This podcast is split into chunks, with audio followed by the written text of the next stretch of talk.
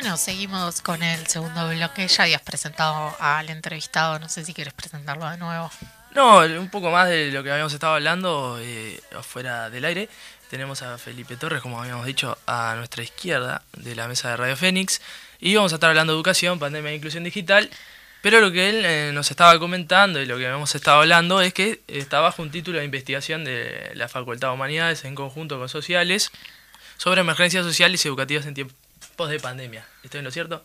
Exacto, así como lo presentaste. Ahora te voy a pedir que nos explique un poquito en qué consiste y en lo que abarca, para poder ir charlando después. Bueno, excelente. Este, bueno, este es un proyecto en verdad de investigación este, que bueno, con, eh, con, varios grupos de investigadores que se nuclean en dos facultades, el Departamento de Trabajo Social en Educación, este, en Facultades Sociales, ¿sí? y el Instituto de Educación en Facultad de Humanidades.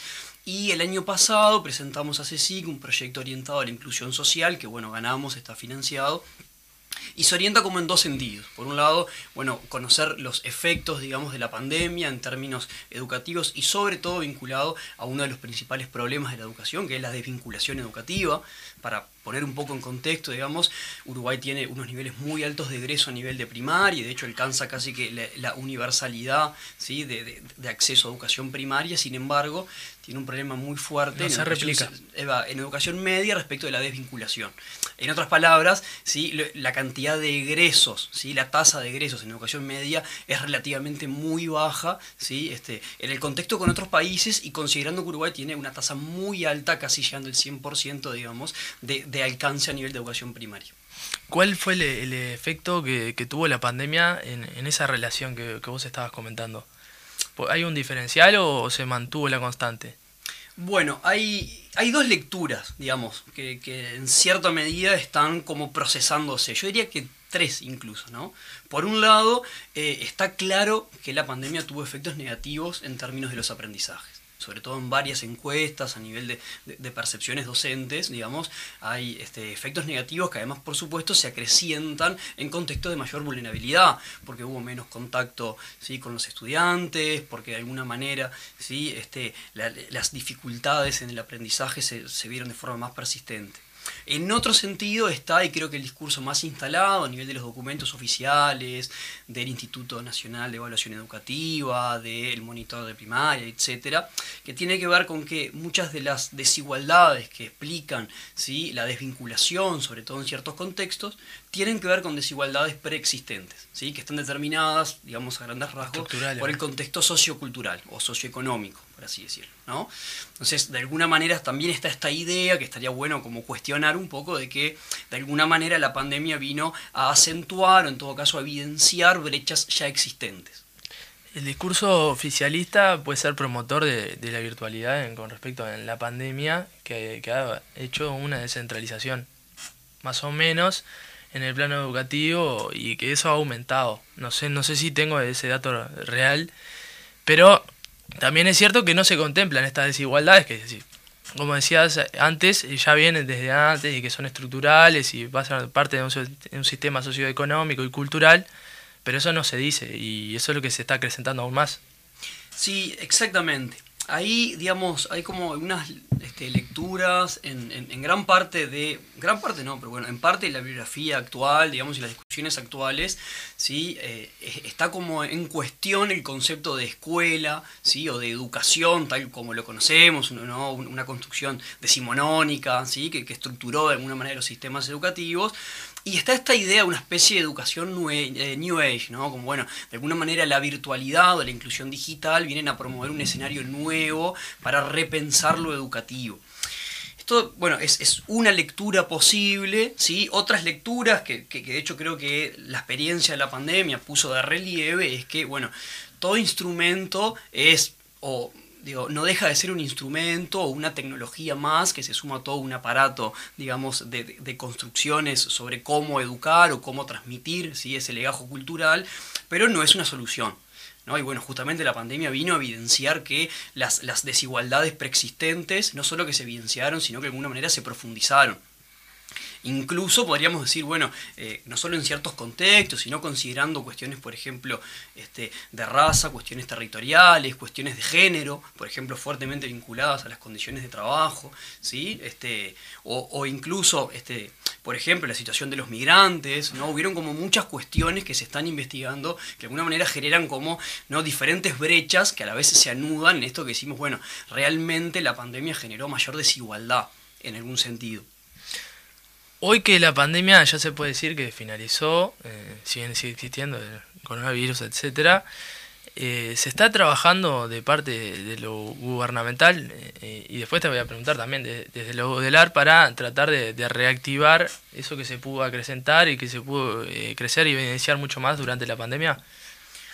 Bueno, sí. Eh, por un lado, digamos, podemos decir que se volvió a una normalidad, pero yo a esa expresión le pondría muchas comillas. La famosa ¿sí? nueva normalidad. Porque la nueva normalidad creo que de hecho recién está empezando a evidenciar algunos efectos que se dieron durante la pandemia y que creo que van a traer cola a largo plazo. Bueno, ponerte un ejemplo muy, muy, muy puntual, ¿sí? En, en cuanto a educación media, se flexibilizaron las posibilidades de ¿sí? Eh, pasaje de año, aún teniendo ¿sí? este, muchas materias, por ejemplo en examen, ¿sí? algo que antes estaba reglamentado de otra manera y ahora se flexibilizó el pasaje, pero claro, sin embargo, ¿no? tenés una gran cantidad de chiquilines que no solo que están debiendo muchos cursos todavía de años anteriores, sino que además cuentan, digamos, con dificultades persistentes Claro, de aprendizaje, eso por no haber comentabas. a clase, ¿sí? por haber tenido menos vínculos educativos, o sea que esto de que volvimos a la normalidad, bueno, creo que Entre comillas. sí, lleva muchas comillas. Y el nivel, eso que decías vos, de al flexibilizar los pases de años, eso da como eh, el nivel educativo y el de enseñanza hace que se haya, haya mermado y se haya eh,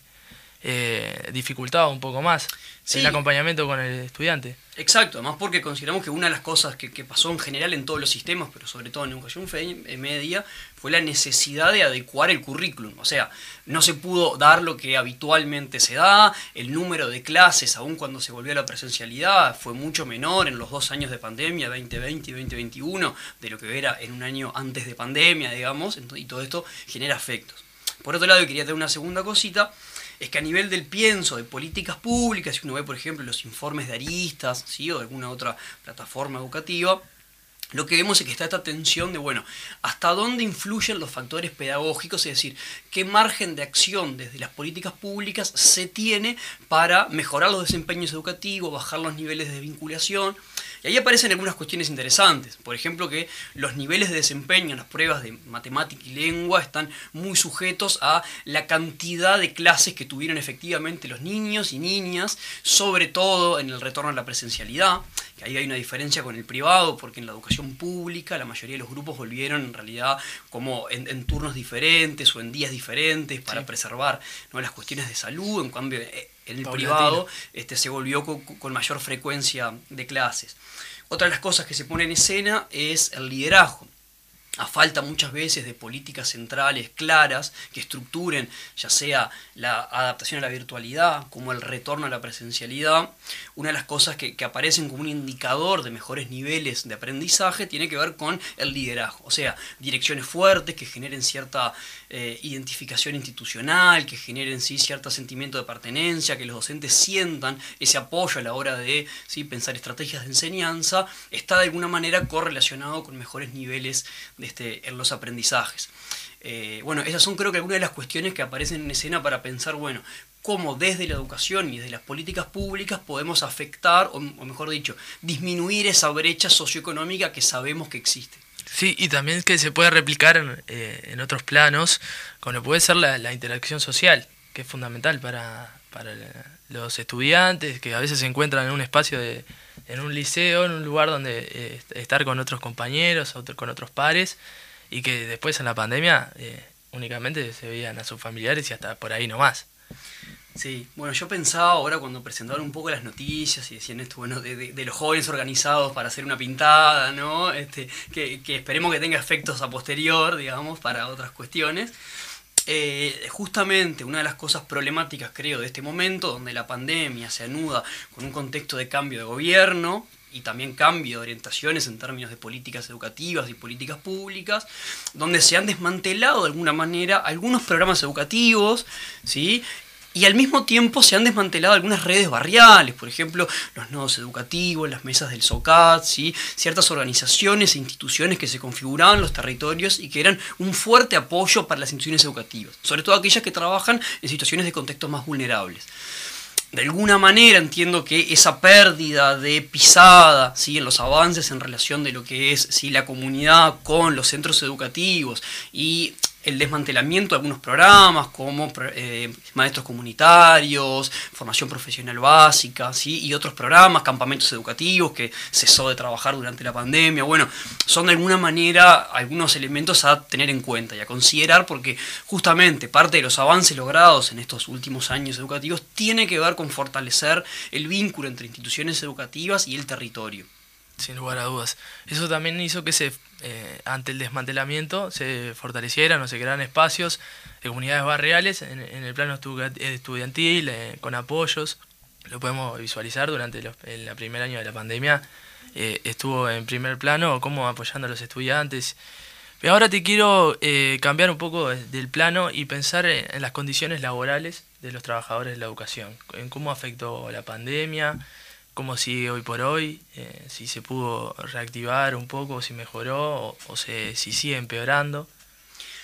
Bien, ahí, digamos, bueno, hay, hay un contexto general, pero que entiendo que no es exclusivo de los trabajadores de la educación, pero que se vio evidentemente ¿sí? este, afectado, tiene que ver con la sobrecarga de trabajo y las condiciones de trabajo. Yo ahí ya lo, lo llama más de un plano personal, pero está, digamos, en todas las, encuestas y documentos públicos, investigaciones que uno puede acceder. ¿sí? Eh, la, la pandemia y la virtualidad ha llevado una sobrecarga de trabajo en dos sentidos. Primero porque implicó adecuar un modelo de enseñanza a un contexto virtual, muchas veces con inexperiencia, o todas las veces, digamos, con inexperiencia casi absoluta por parte de los docentes. Y por otra parte, ¿sí? este, el, tiempo dedicado al trabajo en el hogar ha borrado un poco esos límites más claros de tiempo de trabajo y tiempo de no trabajo. Al mismo tiempo hay un punto que me parece fundamental, que es que, digamos, si, bien podemos hablar de los trabajadores, no todos los trabajadores se vieron afectados de la misma manera. Y ahí tenemos, creo yo, que dos cortes. Por un lado, un corte muy importante en términos de género. Las trabajadoras no se vieron afectados de la misma manera que los trabajadores. Esto generalmente está anclado a que, eh, digamos, eh, las mujeres generalmente, además de los trabajos este, remunerados, ¿sí? Eh, están generalmente encargadas de tareas de cuidado y tareas domésticas, evidentemente no remuneradas, que se vieron sobrecargadas ¿sí? por el, el cese, digamos, de la actividad presencial. Esto implicaba, entre otras cosas, tareas de cuidado, tareas ¿sí? este, generales de, trabajo doméstico, pero también en este caso, por ejemplo, el apoyo y acompañamiento a niños, niñas y adolescentes que estaban teniendo clases virtuales ¿sí? y no estaban pudiendo asistir a los centros educativos.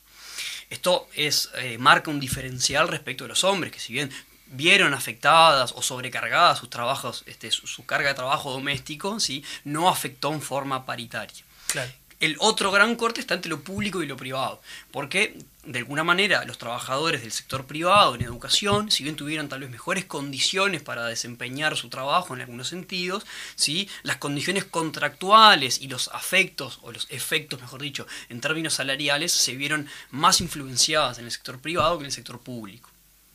Sí, o sea, lo que habíamos hablado anteriormente, que se había reactivado en la institución privada con anterioridad y con antelación con respecto a lo que fue la institución pública, que fue más paulatina. Eso fue eh, explícitamente por interés directamente de las eh, instituciones educativas privadas, no pensando en el trabajador, por lo que estás comentando, de que fueron también los que más sufrieron a nivel de contratos. Sí, sin duda. Ahí vemos una, una, gran diferencia respecto del público, ¿no? De lo público. Este, por un lado, en el privado hubieron mejores condiciones porque se pudo retornar con mayor facilidad, digamos, porque también había condiciones materiales de accesibilidad, ¿sí? Este, por ejemplo, a nivel de la virtualidad pero al mismo tiempo se generaba, bueno, esta contracara que las mayores dificultades en términos contractuales y en términos de disminución de los ingresos por hogar se vieron en el sector privado más que en el público. Estuvimos conversando un poco eh, sobre la, parte virtual eh, creo que es algo que se está llegó para quedarse y que se está mechando poco a poco y se están haciendo algunas pruebas, cómo es el funcionamiento desde lo presencial y lo virtual. Pero la, la, pregunta es más por el lado de la inclusión digital en, en la parte educativa. Eh, ¿Cuál es el pienso? Cómo, ¿Qué funcionalidad, qué diferencial le puede dar? Bueno, yo creo que no hay un pienso. ¿no? Ese es como el, primer elemento, en el sentido de que hay muchas visiones encontradas y desencontradas, en, en gran medida. Bueno, si, si, habrán entrado últimamente a Facultad de Humanidades, habrán visto, bueno, un fuerte reclamo desde algunos órdenes estudiantiles, ¿sí? este, de que de alguna manera se instale la virtualidad porque aparentemente genera mayores niveles de accesibilidad, por ejemplo, en la educación. Yo ahí hago o, separo dos lecturas, ¿no? Ahí va. Yo separo como dos lecturas. Por un lado, entender ¿sí? Lo, la inclusión digital no como un cambio drástico en términos de lo educativo, sino entenderlo de alguna manera como una tecnología más que viene a sumarse a un aparato tecnológico instalado al menos desde el siglo XIX. No puede ser el elemento clave. No puede ser y de hecho no lo es en el sentido de que no hay una especie de escuela natural a la que ahora le agregamos un, ¿no? un componente tecnológico sino que de alguna manera creo que está bueno pensar que la escuela en sí es una tecnología, que el formato de aula tal como la conocemos, el aula masiva, ¿sí? los sistemas educativos, cierta homogenización en cuanto a la educación social, es un fenómeno bastante reciente, tiene tal vez que 200 años, no fue que toda la vida existió algo así como una escuela o una educación. Entonces en ese sentido no es más una tecnología la plataforma Zoom que un salón de aulas. ¿No? Creo que pensarlo por ese lado también implica, bueno, entender hasta dónde modifica o permite modificar las estructuras de lo educativo. En un segundo orden, entiendo que también la, pandemia ha evidenciado la necesidad del encuentro presencial. ¿sí? Los, los niveles de este, vinculación. Esa interacción que ya habíamos estado hablando. Exactamente, no solo le, digamos, la riqueza del encuentro que, se da para lo educativo, pero se da en, cualquier ámbito en general, sino bueno, estamos viendo cómo ¿sí? generar cierto sentimiento de pertinencia a una institución, generar cierta vinculación necesaria docente-estudiante, generar ¿no? instancias de socialización entre los propios estudiantes, son elementos centrales y se vieron claramente mermados, ¿sí? o por lo menos afectados en términos de la virtualidad. De hecho, sí, si bien los docentes se, manifiestan preocupados por las condiciones de trabajo, el elemento central que aparece en todas las, encuestas y entrevistas a docentes es justamente esta preocupación del vínculo pedagógico, ¿no? Y tiene que ver con las dificultades de generar o sostener un vínculo pedagógico a través de plataformas virtuales. Y se pudo evidenciar esa necesidad del, estudiantado de, de, de juntarse, de intercambiar, de interactuar de generar esa interacción entre ellos, eh, ¿se pudo visibilizar o, se generó como un carácter más individualista? Sé que puede estar ligado también a distintas desigualdades, porque no es lo mismo capaz que una persona con un bajo recurso necesita esa interacción más que otra persona que es más pudiente y tiene otros recursos a la hora de, interactuar. Yo creo que sí. Este, digamos, por un, por un lado, y, no siendo tan radical, la pandemia no cesó las interacciones sociales, ¿sí? y, estas no se limitan para los adolescentes, ni niños ni niñas, ¿sí? este, a, lo escolar o lo educativo, sin embargo, es uno de los núcleos muy fuertes a nivel de socialización, y creo que sí, que, que, realmente este, se sintió eso. Bueno, yo lo estoy viendo hoy trabajando con, estudiantes que recién ingresan a la, universidad, pero conversando con, con, colegas que trabajan, ¿sí? este, bueno, cómo se notan los cambios en los procesos de socialización ¿sí? este, que vemos este, luego de dos años de pandemia. Al mismo tiempo, ¿sí? este, creo que bueno, justamente eh, este componente de lo individual es un componente central. Hay algunos analistas este, actuales, uno de los más conocidos tal vez es este filósofo coreano, Bill Chung Han, capaz que lo tienen por ahí, este, es bastante leído en, la cultura popular, digamos. Este, ahí me agarraste en la obsesión. Me haber dicho un, un, nombre coreano, te bien, haber dicho. Eh, es un filósofo bastante popular, digamos, y, una de las tesis que tiene un poco radical es que, bueno, justamente todo este proceso de digitalización de las sociedades modernas, ¿sí? tiende a exacerbar ese componente individual, ¿sí? En tanto, de alguna manera nos, nos conecta con muchos, pero nos aleja de los otros. Y nos aleja sobre todo de la otredad.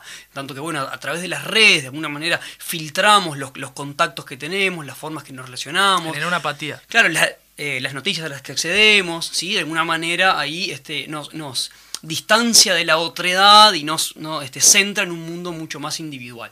Creo que habría que matizarlo, ¿no? Pero bueno, es una de las lecturas que está ahí sobre la mesa. Eh, bueno, quiero hacerte una última pregunta para ir cerrando, pero nada tiene que ver con lo que viniste a hablar y no es que te estoy poniendo un compromiso solo a vos, sino que se lo hacemos a todos los, entrevistados. Y te voy a dar tres tópicos, tenés que elegir uno y a partir de ahí sale la pregunta. Eh, el número uno es Random, número dos Farándula y número tres Gustos. Uf. Tres. Bien, eh, tres canciones más escuchadas en YouTube o Spotify. Acá disparamos a ver los gustos musicales. Bien, sí. Yo soy, soy más del palo del rock, pero debo reconocer que últimamente me pegó mucho el trap. Me entró, me entró por YouTube o me entró por, por todos lados, no Festeja, sé. Mari, ¿no? Yo Debo, no escucho trap. debo decirlo, así que si hoy tengo un, un top 3, bueno, primero Marilina Bertoldi, que la fui a ver hace Ay, poco maravillosa. a, a la sala del museo. Amor, amor total con Marilina. Vamos a arrancar el próximo programa con ella. Escúchenla, disco, Para vos que decís que eh, ahora solo escucho rap. disco nuevo Mojigata, así para todo el mundo que lo ponga ahí en, en- en YouTube. Eh, voy a traer a Woz, hay una canción que, que- que me encanta, que se llama este, Arrancármelo. eh, que, perdón, Sí. perdón. eh, la, la terraza o mi terraza, ese me gusta más. Terraza. Terraza, bueno, ese así, así, de Sí, que así. acá somos... Que es de los primeros que hizo Was Terraza, el tema ese. Arrancámelo, ese es el, la canción de apertura, ¿no? Eh, no sé. Del programa. Ah, no, no sé, pregúntale a Maru. Bueno, Uf, bueno, pero yo recomiendo Terraza en este momento. Terraza así es de que- las que- primeras me que encanta, hizo, me pues. encanta. Y el tercero, una, una chica argentina creo que es, la conocí hace poco, me la puso YouTube y fue tipo, ah, qué lindo. Zoe Gotuso, Ah, puede conozco, ser. sí. Con un tema re lindo se llama Ganas y también es como un tema del amor. Así sí, que, sí, sí. Hemos escuchado a No. Zoe ah, Gotuso. sí. No, no sabía. Eh, no la conocía. Dijiste, ¿qué- ¿por qué pusiste esto? Puede Muy, ser, muy, sí. muy meloso, me dijo. Yo Ah, pensé lo mismo y la verdad me, me reentró. Así Sí, que sí, estoy, en ese también. Este, bueno, eh, Felipe, es un gusto tenerte con nosotros y como hacemos eh, con todos, que has eh, comprometido a venir nuevamente a, a Canelones y Jackson. Así que, ¿cómo te sentiste? Eh, y bueno, eh, si querés repetir, estás invitado. Bueno, ante el compromiso, la verdad que me sentí muy bien. No, no, fuera compromiso, la verdad que es súper cómodo. Este, Ulises, felicitaciones por el programa y muchas gracias por la, por la invitación. Así que bueno, sin duda que podrán haber otros. Pasó Felipe Torres, eh, una gran entrevista, hablamos de todo un poquito. Tanda musical y venimos con la columna de cierre.